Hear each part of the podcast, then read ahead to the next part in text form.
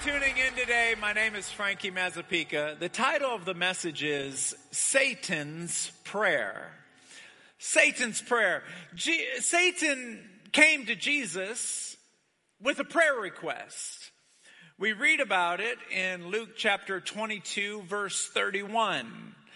And Jesus said, this is what the scripture says, and Jesus said, Simon, Simon, Satan has asked for you. He wants to sift you like wheat. And then we hear Jesus' prayer request to his Father in heaven.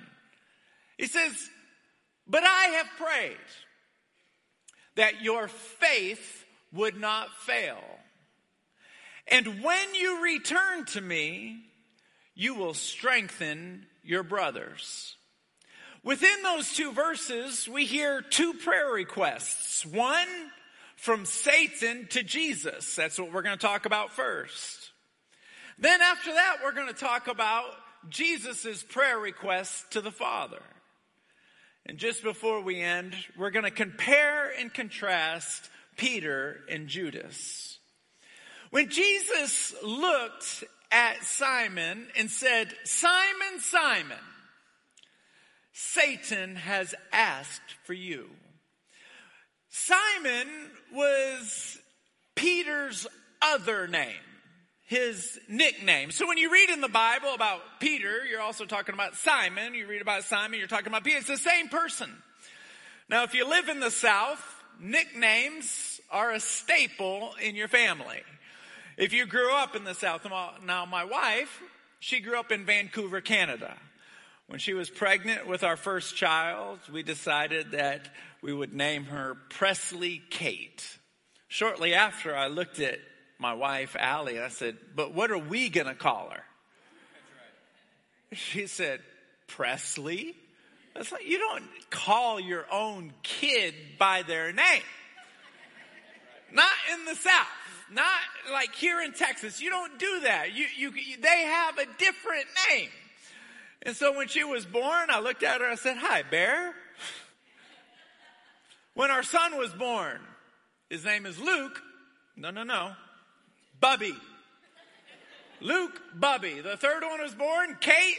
No, no, no. You call her Kate. We call her Bug. Bear, Bubby, Bug. Now you call her Presley. She'll go berserko if you call her Bear. We call her Bear. Bear, Bubby, Sissy. These are Southern terms of endearment. These are, are words that they're, they're, they're nicknames. It, it occurred to me this morning when I was going over my notes that I have a friend of mine that I played basketball with growing up. His name was Boo. I'm 43 years old. This was over 20 years ago. I am I do not know his real name. Does anyone have a friend like that? I have no idea what his real name is. He was Boo when I met him. He'll be Boo when I die. His name is Boo. That's it. Uh, nicknames are interesting. You, you, gotta you gotta pay attention to them.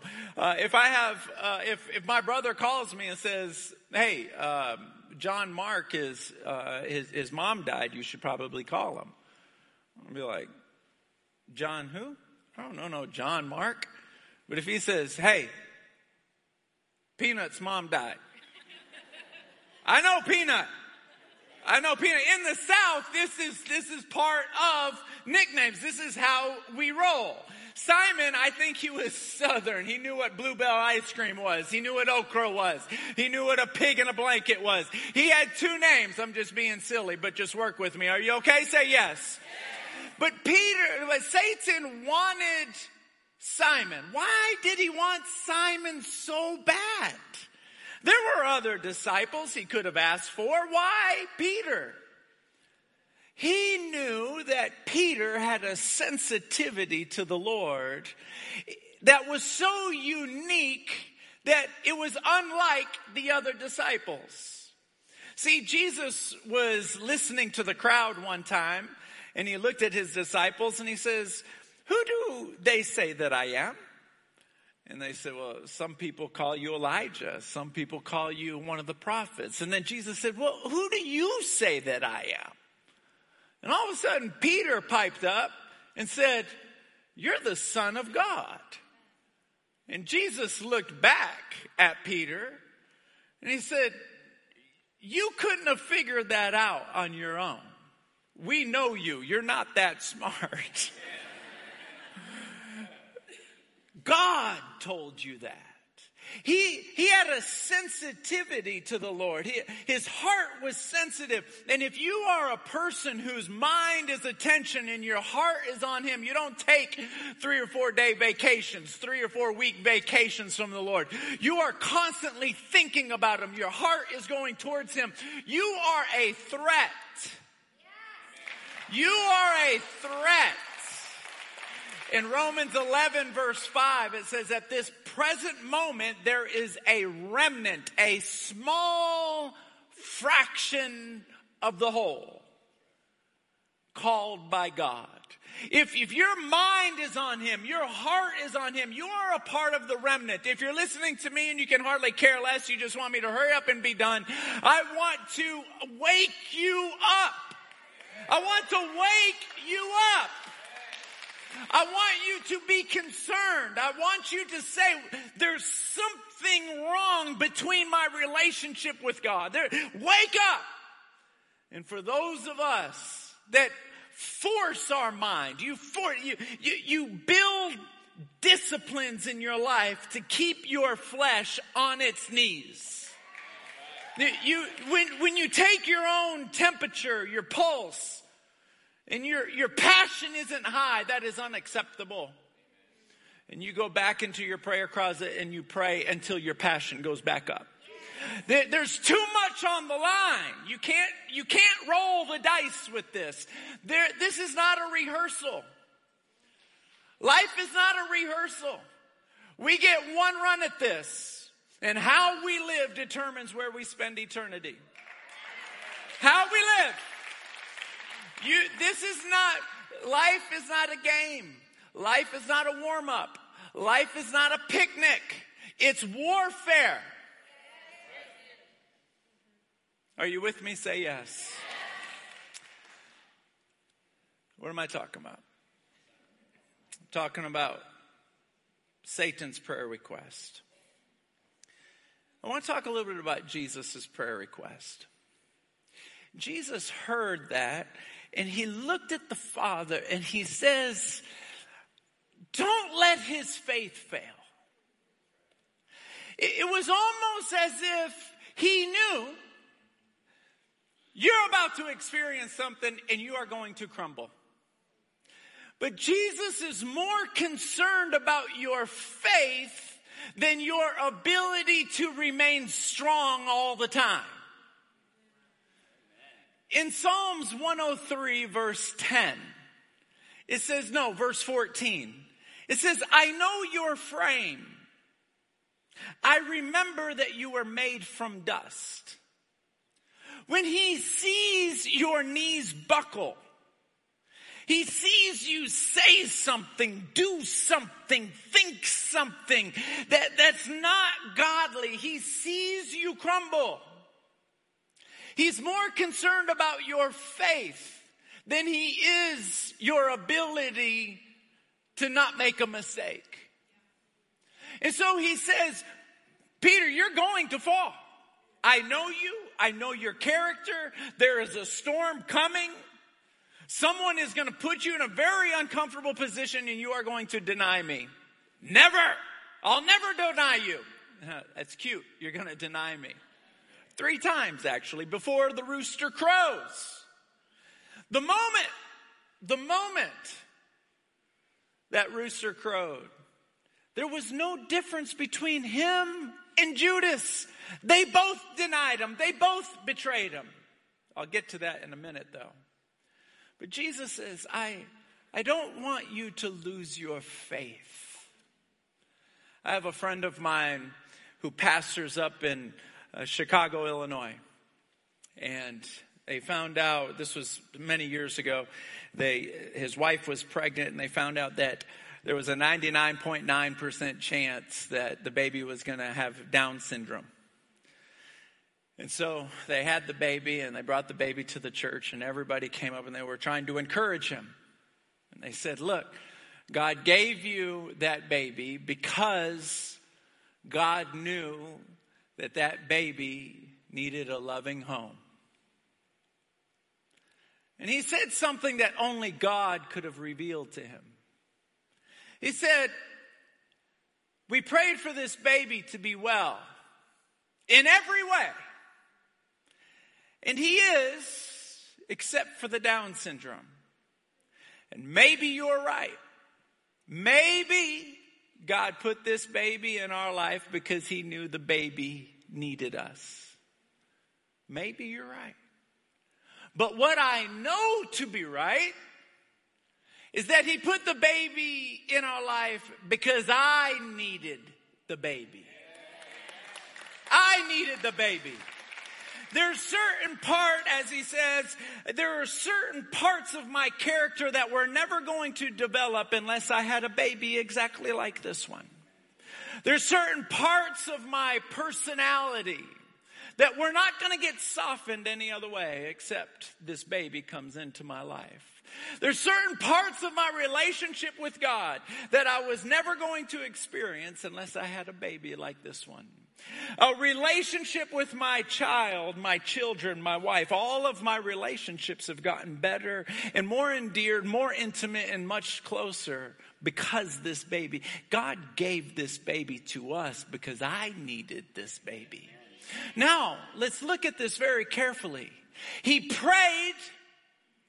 He did not get the answer that he wanted, but his faith remained strong. How many of us know someone who went through a situation and God did not do what they needed him to do? And we don't see them anymore. I want to honor all of you that are here right now. Because if you are in this church and you are worshiping, you have not lost your faith. There are prayers that you prayed, and you can think of that one right now. You prayed, and God did not do what you needed Him to do, and to this day, you don't know why. Is that one particular prayer? But you have not lost your faith. You have not lost your faith. You have not lost your faith. Satan saw you and knew that you were a threat. I remember when I was um, seven or eight years old, um, we were taking turns riding a bike around. We had, there was one bike, but there, we had, there was four of us, and so we were taking turns riding a bike around our block. And my friend took off on the bike. I was waiting for my turn and I sat down on a curb. I had white tennis shoes on. I was sitting down, had my hands on my knees waiting for my turn. All of a sudden, this black charger, I will never forget this black charger. He came fly, he came flying around the corner and he slams the brakes and he starts drifting. And I'm looking at the car and it comes right over to, and runs right over my feet. Ba boom. My white tennis shoes were black. Ba boom. Three more inches, I wouldn't be here today. It just dawned on me at this moment that earlier in my life, a black charger around the same age in a different state came pulling up when I got off the bus, and the guy was trying to wave me into his car. And I ran this close. What stories do you have? What stories do you have where you know, like you know your name, that Satan requested to sift you like wheat? And he came to destroy everything about you, but most importantly, your faith in God. It had nothing to do with anything else. Had nothing to do with it. It had nothing to do with your job. It had nothing to do with your neighbors. It had nothing to do with the person who left you. It had nothing to do with the broken promises. It had everything to do with your faith. He used those things to get to your faith.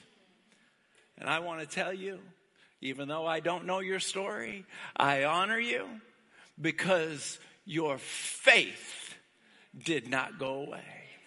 Can you give the Lord a round of applause for that? Your faith.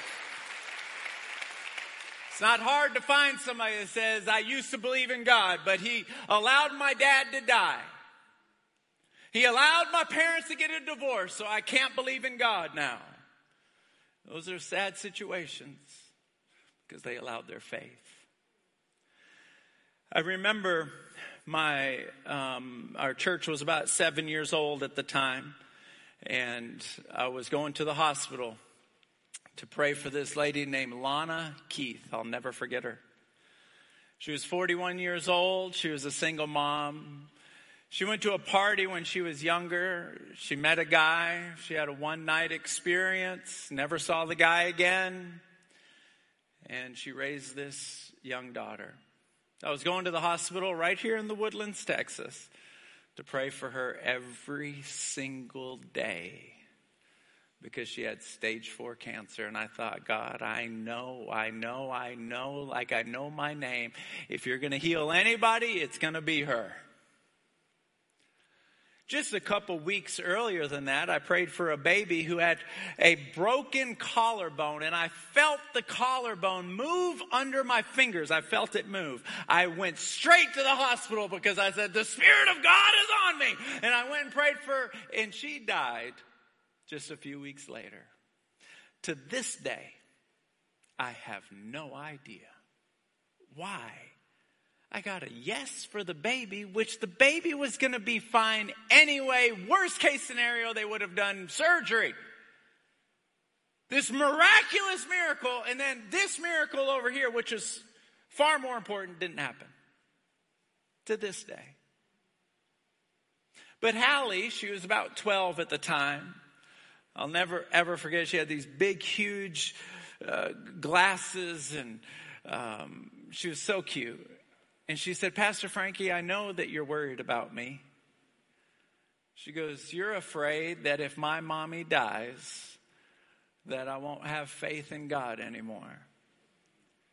I looked at her. Have you ever looked at a kid like, oh, geez, you're in my mix. You're not supposed to know what I'm thinking.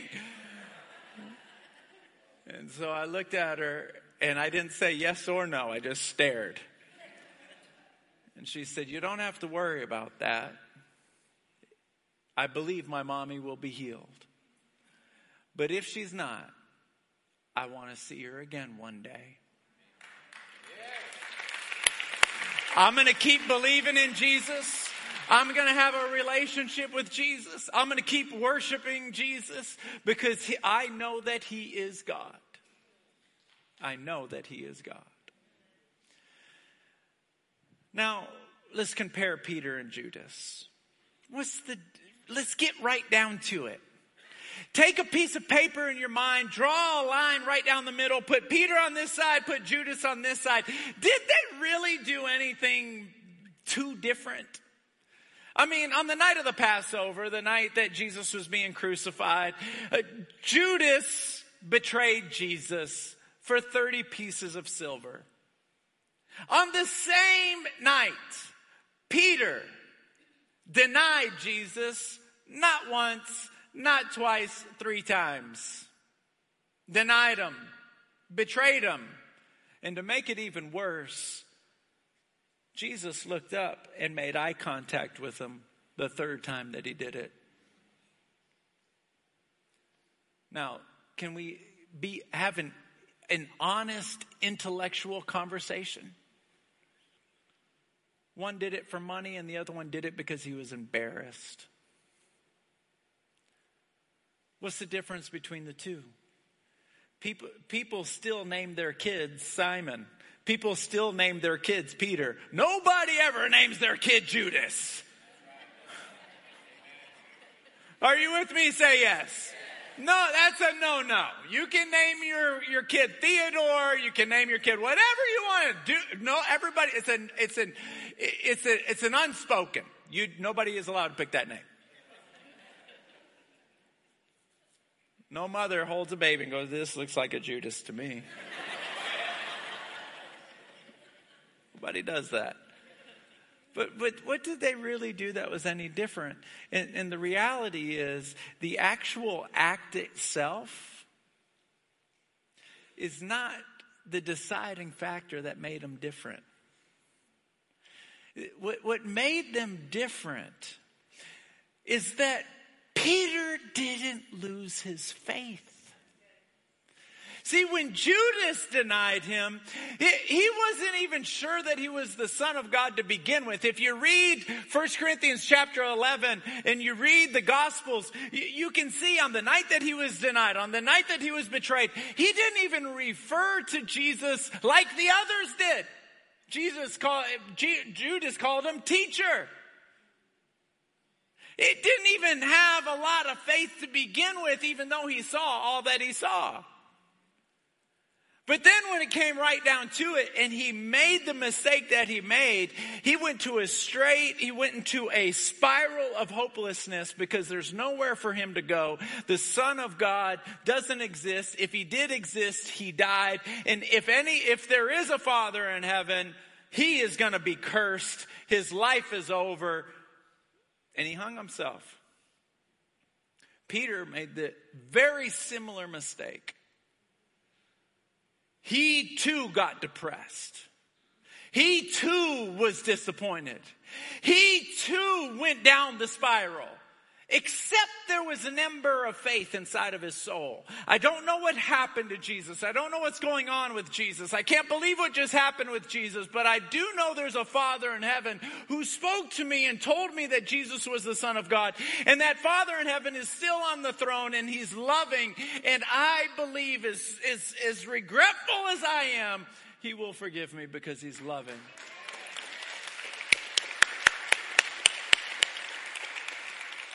When you do something that you know you should not have done, but in your heart of hearts, you know that God is a loving God. When you get down and pray, in your heart of hearts, even though you feel like you're talking to the wall, in your heart of hearts, you believe that He's going to honor you for your prayer. That's called faith. Faith is defined in Hebrews chapter 11 verse 6. It says this, no one can please God without faith. For anyone who comes to him must believe these two things. This is the definition of faith. Number one, that he is, that he's there.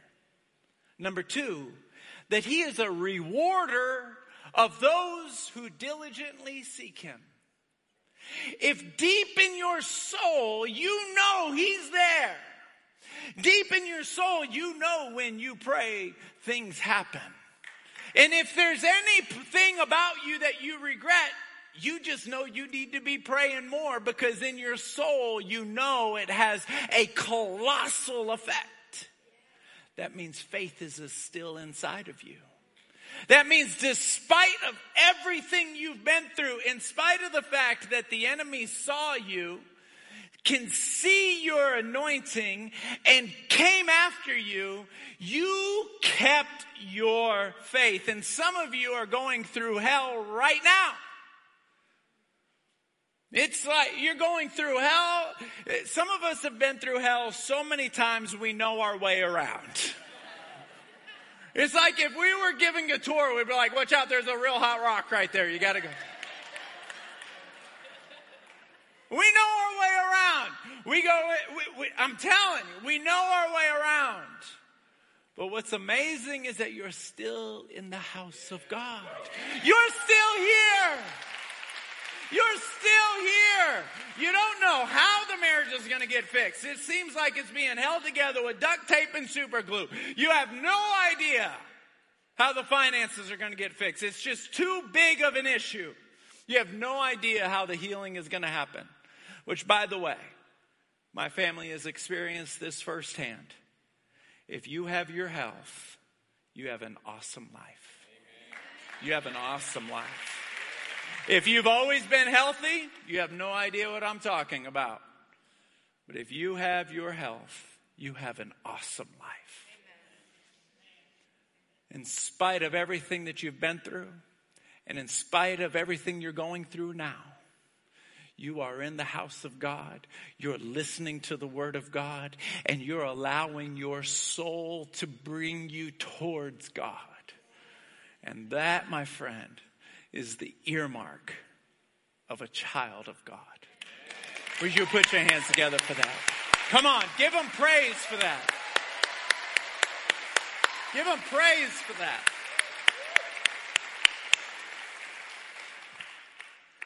I, I have a, a, mentor in my life. His name is, uh, some of you are aware of him or follow him, know him. His name is, is Dr. Randy Clark. And I, I made him a video this morning. I held up my phone and I videotaped myself. And I said, I don't know if I'm happy you came in my life or if I'm mad you came into my life. Because he came into my life three years ago, and ever since then, healings and miracles started happening at our church. And so obviously, I'm happy he came into our life.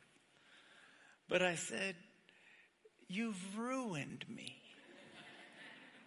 I can't do church anymore. I, I can't do it. You look around, we've got really good attendance today, and worship was awesome.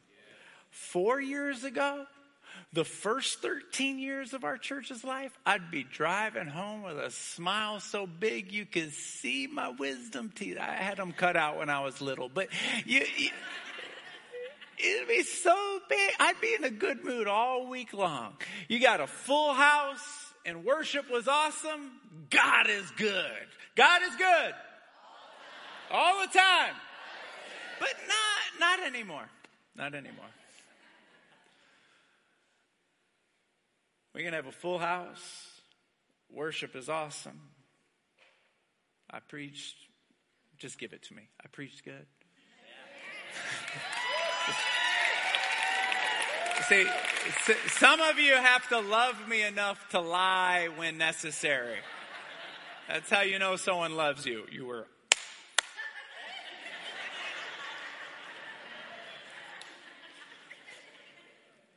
But now, if I drive home after this service and I didn't see the manifestation of a miracle, I will be depressed for the rest of the week. It's, it's the truth.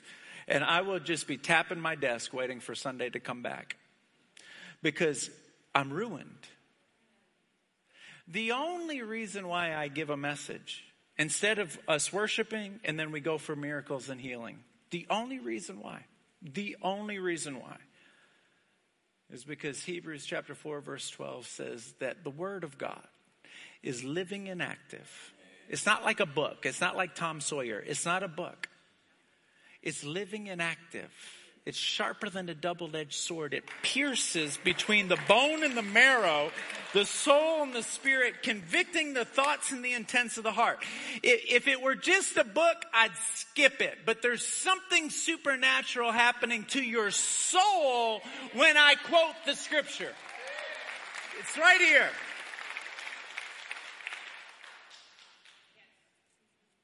But this is the moment that I look forward to. This is the moment. And so I'm going to play a video of someone who was recently healed. Because every Sunday we go for healing. But Revelation chapter 19, verse 10 says, When you give a testimony of what Jesus has done, it is the spirit of prophecy.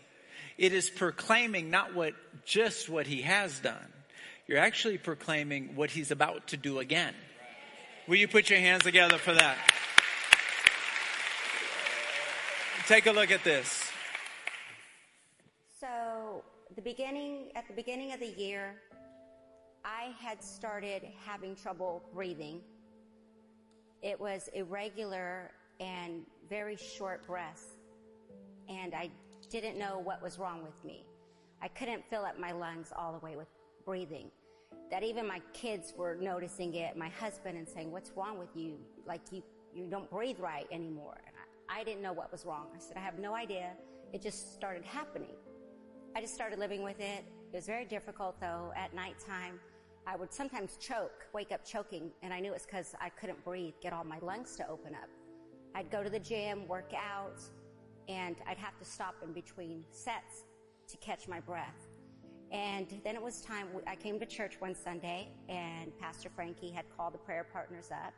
I came up to pray, and he had some words of knowledge, and he said, There's somebody here who has shortness of breath, like your lungs aren't opening up.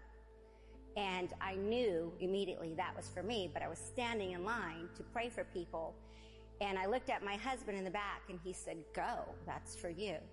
So I went to um, stand by Pastor Frankie and he said, Is that you, the shortness of breath? I said, Yeah, my lungs don't open up anymore. I don't know why. So he began to pray for me.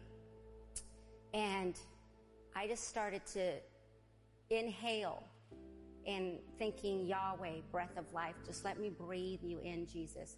And as Pastor Frankie had his hands on my head and was praying for me, I'll never forget it because it felt so beautiful. I felt the Holy Spirit just deliver me. And I took my breath again and I got it back in that moment. And since then, I can breathe. I don't have any problems. I'm not choking in the middle of the night. But at that moment when I got prayed for by Pastor Frankie, everything opened up for me. And I just want to say I'm so grateful to be in a church like this with a pastor who loves God, who wants to take risk, who loves his congregation and will pray for us. So I would just encourage you when it's time for your time to come up to get prayer, step out on faith because you will be healed.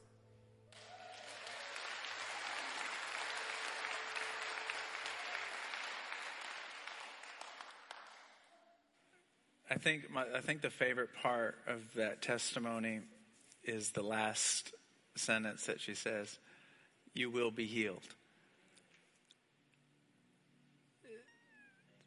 See,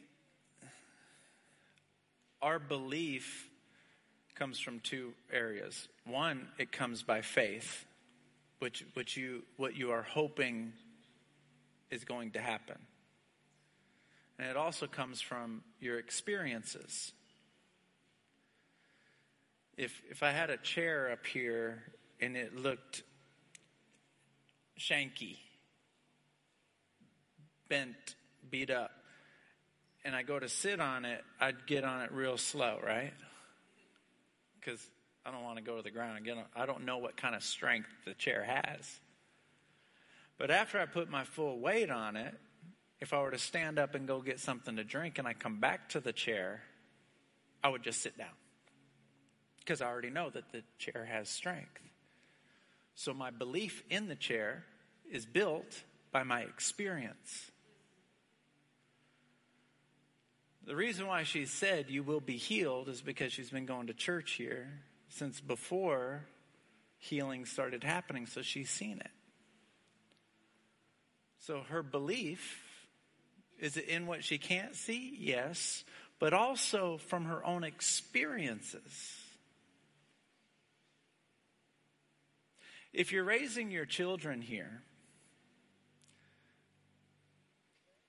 they're being raised in an environment where they know that miracles happen. Uh, I'll give you an example. Our worship leader, uh, Crystal, one of our worship leaders, she has, how old is Riley? Are you in here?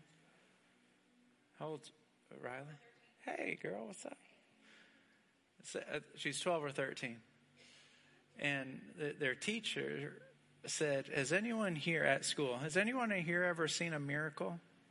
And she says, I see one every Sunday.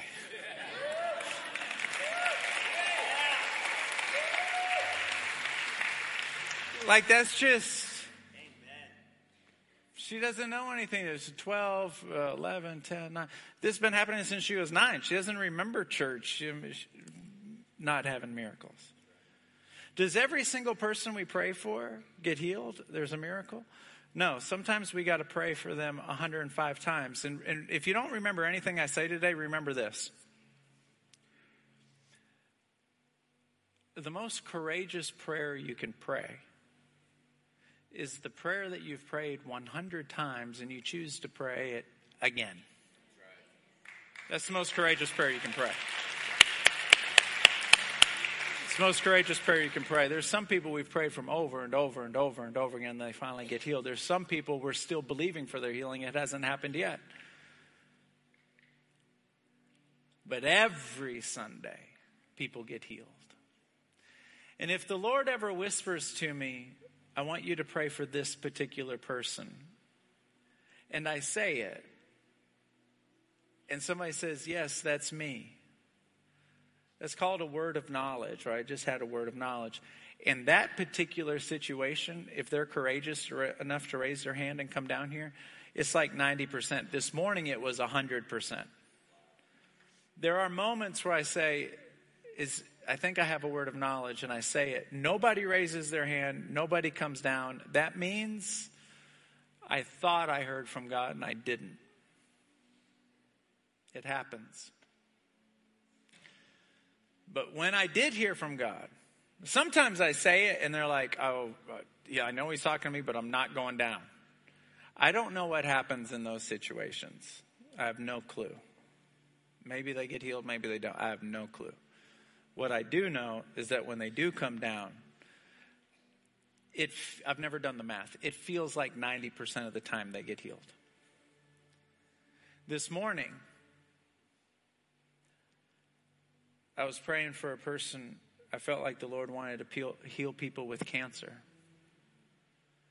This woman came down and she said she has uh, cancer. She used some technical terms that I can't, uh, the words have more than three syllables, so I can't repeat it. My last name is the only name I can repeat that has more than a couple of syllables. But she had abdominal cancer.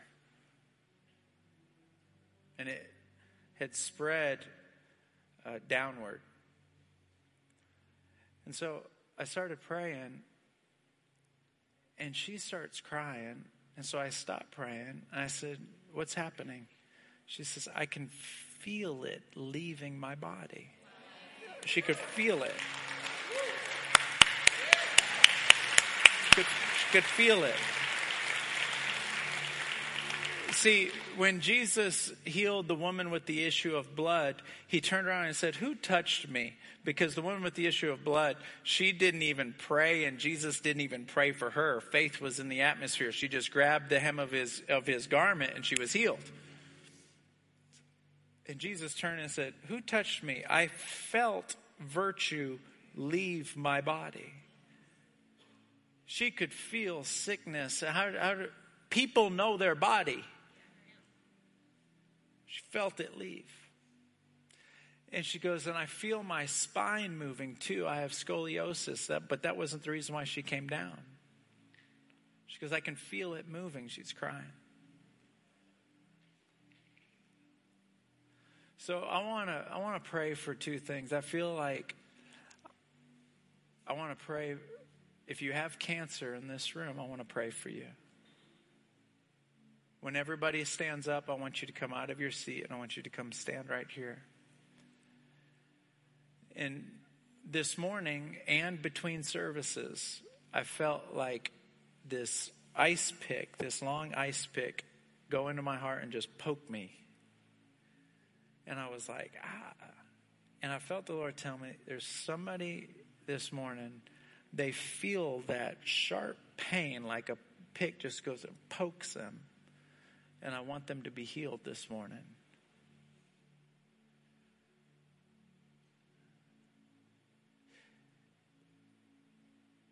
I want everyone to stand on your feet. And if I described you,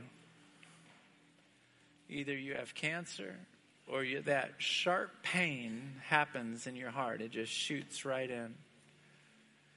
And also, scoliosis in your spine. I want you to come down. I believe the Lord's going to heal you. Why, tell me why you're down. Cancer. Cancer. Cancer. Scoliosis. Scoliosis. Sharp pain. Would you, why are you down? The sharp pain? Sharp pain. Scoliosis. Okay. I just want to see what happens. Would you back up as far back as you can go? I just want to see. God has just been. Why are you down? I just, I just want to see. If you have scoliosis, I want you to put your hand behind your back, and I, I want you to spread your fingers like this, and just put it on your backbone.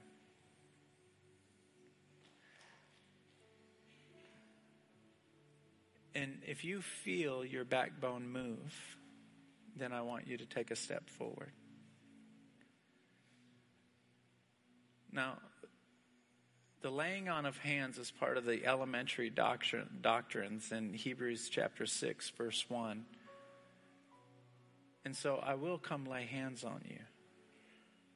But I'm just curious.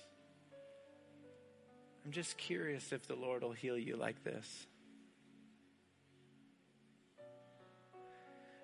If you came down because of pain in your heart, I just want you to lay your hand on your heart. If you came down because of cancer, if it's stage one, that's easy because you know exactly where it's at. But if it's spread, I want you to put your hand where it started. Just put your hand where it started. If you don't know where it started, then just put your hand on your body. I, I just want to see.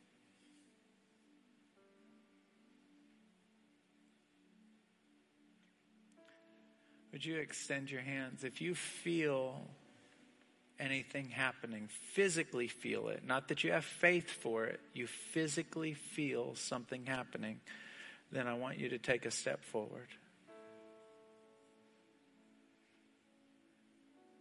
Extend your hands. Spirit of the Lord, you created the universe. The life of every living thing is in your hand, and the breath of every human.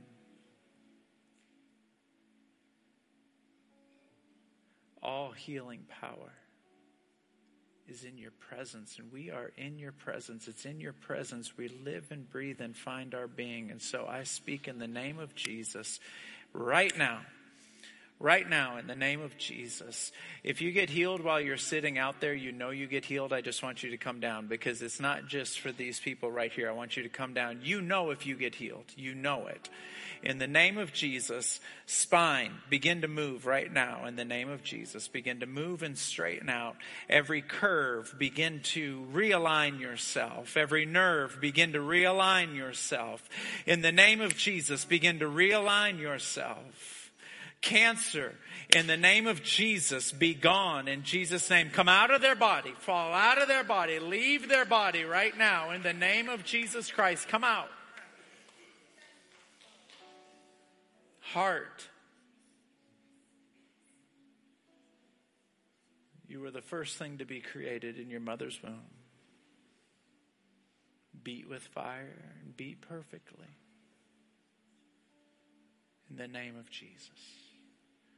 Now, now, now, now, now, now, now, now.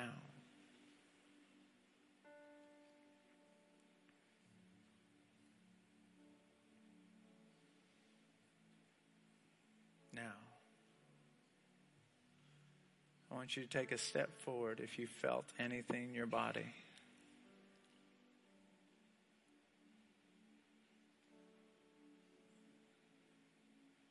Prayer partners, come down. These people right here, I, I, I'm going to get to pray for them. But every one of you,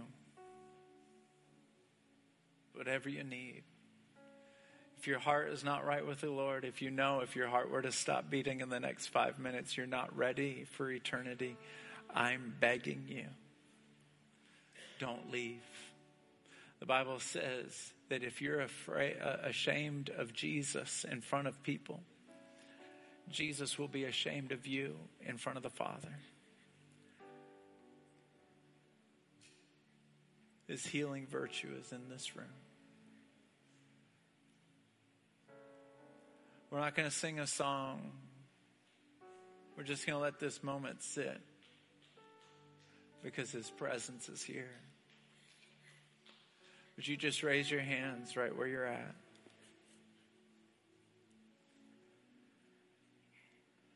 In the name of Jesus.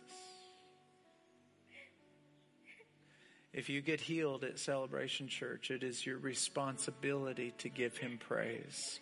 It's my responsibility to not receive any praise. It's your responsibility to give it.